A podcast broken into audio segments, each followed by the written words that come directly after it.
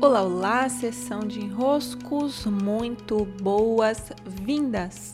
Eu sou Paula Quintão e aqui estamos nós para mais um dos nossos episódios via podcast. Hoje, uma segunda-feira, após eclipse lunar, e nas manhãs de segunda eu me reúno com o Clube dos Impulsionadores para os nossos alinhamentos de segunda acontece de 11 ao meio-dia. Aqui para mim, que estou em Manaus, o horário fica diferente, fica de 10 às 11. E é sempre muito bom, sempre muito bom porque é um dia para alinharmos as nossas posturas. E graças a alinharmos as nossas posturas, os nossos resultados se transformam. E na manhã de hoje, dentre as posturas que trabalhamos, veio para cuidarmos e darmos uma boa debruçada a postura do político. O político é aquele que mora em todos nós e que sabe, a gente dá aquele sorrisinho quando na verdade está com vontade de fazer uma cara feia. A gente diz sim quando na verdade está querendo dizer não. A gente fala que tá legal quando na verdade tá achando nada legal. O político intencionalmente faz uma outra cara com objetivos que por trás daquela cara, para aquele político, para aquele contexto, ele acredita que vai haver melhores resultados. Então o político ele manipula né? esse arquétipo do político ele manipula. E manipula com uma intenção que vai o favorecer.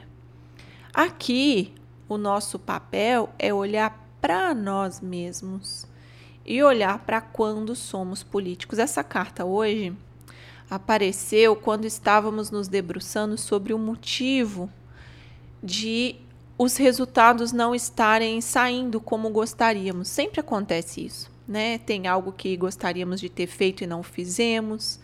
Talvez um resultado financeiro que você esperou e não chegou.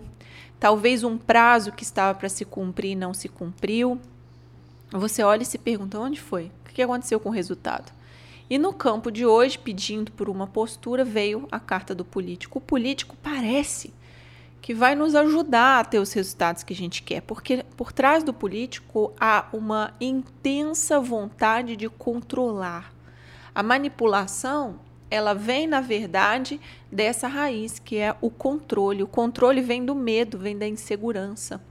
Quando temos medo, nós tendemos então a fazer uma cara que não gostaríamos, fazer um sorriso quando não queríamos, né? Essa abordagem falsa de nós mesmos vem pelo medo de perdermos algo, de não ganharmos algo, de não sermos, não parecermos tão bons assim, tão legais assim, tão educados assim.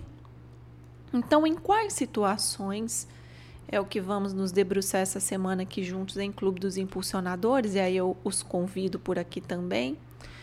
Em quais situações eu estou sendo política.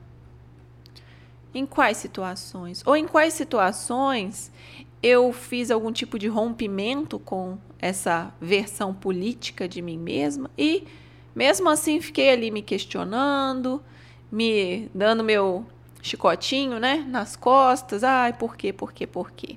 Né? A mania de sermos educados sempre, de sorrir sempre, de dizer que tá bom, de dizer o que não queremos, se torna uma grande prisão e nos impede essa manifestação, essa criação, essa, esse fluir com a vida de um jeito muito mais vivo e verdadeiro. E verdadeiro. Então, cuidem daí das suas reflexões. É mesmo difícil olhar para aquela nossa parte que é falsa falsa. E com muito amor a ela, sem chicote, dizer: olha, não precisa ter medo. Tá tudo bem, a gente não precisa mais fingir. A gente não precisa mais dizer que sim quando é não. A gente pode se revelar, se expressar, se mostrar. É. nós podemos, não precisamos de todo esse medo. Grande beijo, abraços e até!